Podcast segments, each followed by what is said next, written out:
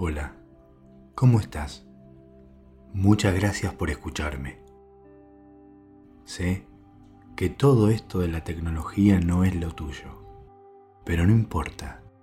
Vamos a hacer de cuenta que estás escuchando la radio. Estás escuchando la radio y en este programa de radio, la persona que está hablando te está hablando a vos directamente en una conversación que puede ser una charla de un nieto con su abuelo. Ahí está. Y ahora más, yo voy a ser tu nieto. ¿Te parece? Y a este programa de radio vas a poder escucharlo todas las veces que quieras, para siempre.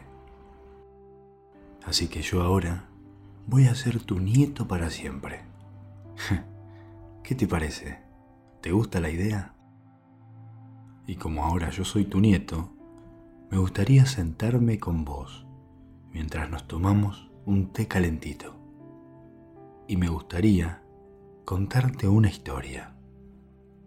Y en esa historia vamos a aprender una manera de pensar que nos va a hacer sentir mucho mejor, nos va a dar más tranquilidad en la vida.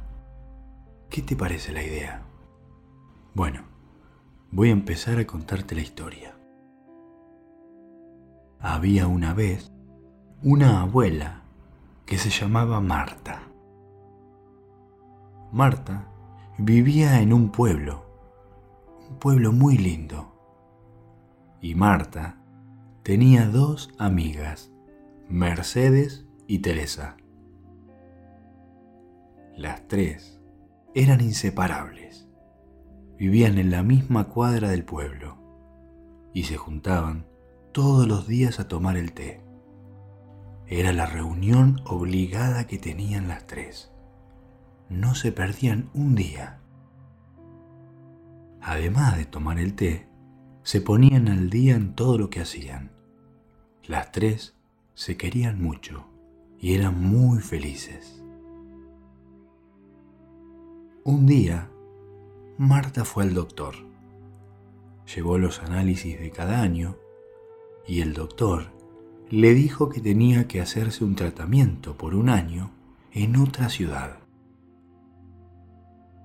y que ese tratamiento no podía hacerse en el pueblo. Entonces Marta tenía que viajar sí o sí por un año. Lo primero que pensó Marta es, y mis amigas, y Mercedes, y Teresa, ¿cómo no las voy a ver por un año? pensaba. Por otro lado, reflexionó que si no hacía el tratamiento, se iba a sentir mal de salud y tampoco las iba a poder ver como siempre. Entonces, la decisión era imposible de cambiar. Al día siguiente, cuando se juntaron las tres, en la reunión infaltable de la tarde, Marta les comentó a Mercedes y Teresa lo que había pasado en lo del doctor. Les dijo que se tenía que ir por un año a hacerse un tratamiento médico que no podía realizarse en el pueblo. Imagínate cómo les impactó la noticia a Mercedes y a Teresa. Se quedaron heladas. No podían creer lo que les había dicho Marta. ¿Cómo iban a hacer ahora? pensaban. Las tres eran muy unidas y se necesitaban entre ellas. Una semana después, Marta viajó para la gran ciudad, despidiéndose de Mercedes y Teresa en un mar de lágrimas y abrazos. Las tres inseparables se habían separado después de muchos años de estar juntas. En ese momento pasó algo muy curioso. Mercedes y Teresa empezaron a comportarse de manera distinta. Mercedes todos los días se levantaba llorando porque extrañaba mucho a Marta y no podía creer que se había ido del pueblo. Por momentos, estaba triste y por momentos se enojaba porque no estaban las tres juntas. Se enojaba con ella misma, se irritaba, no estaba contenta, se enojaba con lo que estaba pasando, que no le gustaba nada. No podía aceptar que Marta no estaba en el pueblo. Todos los días sufría de esa manera. Mercedes la estaba pasando muy mal. Su salud estaba empeorando porque estaba triste y enojada. Al estar triste y enojada, no tenía tantas ganas de ver a Teresa, porque no estaban las tres juntas y las tres eran felices. Lo que a Mercedes le pasaba era que estaba resistiéndose a aceptar lo que estaba pasando. Luchaba contra esa realidad, estando triste y enojada a la vez. Esto hacía que los familiares de Mercedes se sientan atacados por ella, porque ella estaba siempre de mal humor. Esto hizo que sus nietos no la visiten tanto. Se pierda momentos de disfrutar con sus hijos los domingos y demás actividades que realizaba siempre. Mercedes, además del dolor de no tener a Marta, tenía sufrimiento, porque no aceptaba algo que no se podía cambiar, que no tenía control sobre lo que estaba pasando. Cuando nos resistimos a eventos que no podemos cambiar o controlar, como el viaje de Marta, pasamos de sentir dolor a sufrimiento. Y esto último, el sufrimiento, puede durar mucho, mucho tiempo y hacernos mal. Además, el sufrimiento no resuelve el problema, es decir, la tristeza y el enojo de Mercedes no hacía que Marta volviese al pueblo. Por otro lado, unas casas más allá en el barrio, en lo de Teresa, estaban pasando otras cosas. Teresa había leído un libro que hablaba sobre la aceptación radical. Teresa entendía que el viaje de Marta era algo que no se podía cambiar. Entonces, cuando hay algo que nos pasa que no podemos cambiar o controlar, tenemos que aceptarlo de manera radical. Teresa aprendió en ese libro que aceptar algo de manera radical significa no intentar cambiar o controlar algo que es imposible para nosotros. Entonces, en esta situación donde Marta se fue, se dio cuenta que era un buen momento para aplicar aceptación radical. Ella pensó, yo no puedo hacer nada para que Marta no se vaya. Entonces lo voy a aceptar radicalmente, con el corazón y con el alma. Si bien es doloroso, no pasaré al sufrimiento, como hizo Mercedes, que lloraba y se enojaba con la situación. De esa manera, Teresa solo se quedó con el dolor de la partida de Marta, pero no pasó al sufrimiento, como hizo Mercedes.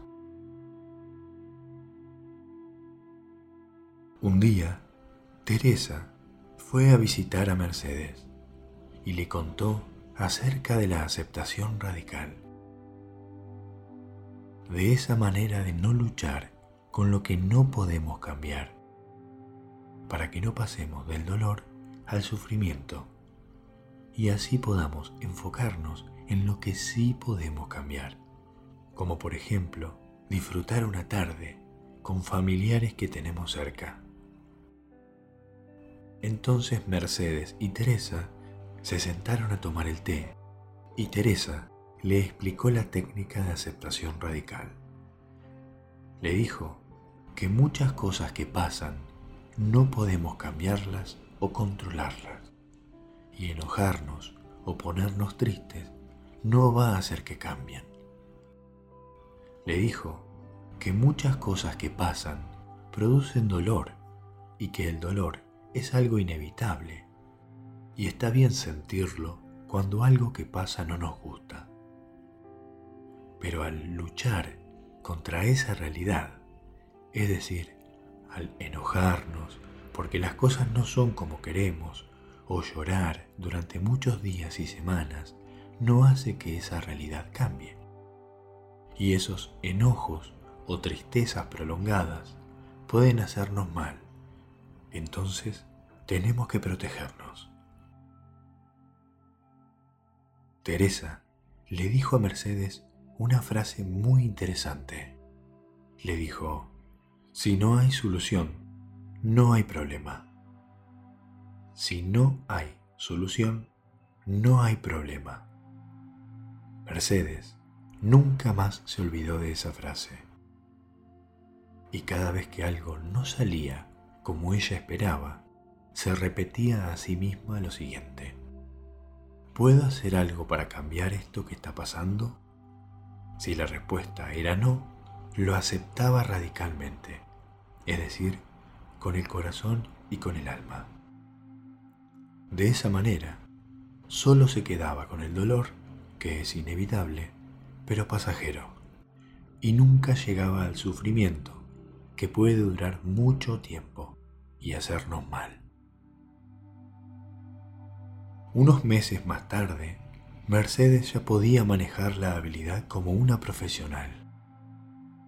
Si un día tenía pensado salir a caminar y veía que estaba lloviendo, se daba cuenta que no podía cambiar el clima, entonces, en vez de enojarse, lo aceptaba con dolor, radicalmente, y evitaba el sufrimiento. Si un día, mientras limpiaba la casa, se le caía un jarrón de cerámica, se daba cuenta que si se enojaba o ponía triste, no iba a hacer que el jarrón se arreglara. Entonces lo aceptaba con dolor, radicalmente, y evitaba el sufrimiento. Si un día el doctor le decía que no tenía que comer más comida con sal, algo que a ella le encantaba. Se daba cuenta que si se enojaba o no le hacía caso al doctor, no iba a hacer que su salud se mantenga bien. Entonces lo aceptaba con dolor radicalmente y evitaba el sufrimiento. Si un día se acordaba de su hermano, que falleció hacía 10 años, y eso la ponía tan triste que pasaba días enteros en la cama porque no podía aceptar que su hermano no estuviera vivo, se daba cuenta que hacer eso no volvía el tiempo atrás. Entonces lo aceptaba con mucho dolor, radicalmente, y aprendía a convivir con el recuerdo de quien hoy ya no está. Un año después, cuando Marta volvió de nuevo al pueblo, se juntaron y las tres conversaron sobre la aceptación radical y las diferentes maneras de aplicarlo. Bueno, fin de la historia. ¿Qué te pareció? ¿En algún momento de tu vida te pasó algo parecido a lo que vivió Mercedes? ¿Te costó mucho aceptar algo que no podías cambiar al punto de sufrir por eso? Seguramente tenga muchas historias vividas donde podríamos pasar horas juntos mientras te escucho acerca de situaciones injustas, situaciones dolorosas y muchas veces seguramente te ha pasado que esas situaciones te produjeron tristezas, enojos y ganas de rendirse. Con el tiempo, Seguramente a muchas de esas cosas las has aceptado y a otras quizá no tanto. El objetivo de esta charla es invitarte a pensar acerca de la aceptación radical y también invitarte a buscar situaciones que no podemos controlar o cambiar y tratar de aceptarlas con dolor pero sin llegar al sufrimiento. Recordemos esta frase, si no tiene solución, no es un problema. El secreto es ir muy lento, muy despacio, pensando en qué cosas tenemos control y en qué otras no podemos cambiarlo ni controlarlo.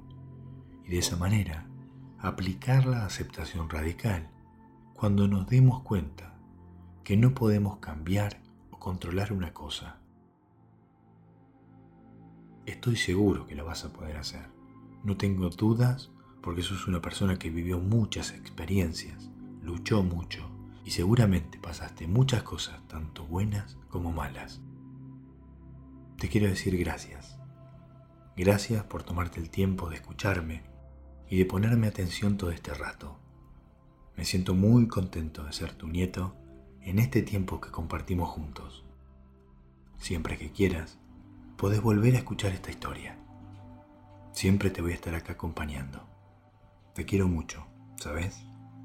Bueno, te mando un beso grande, Agüe. Espero verte pronto.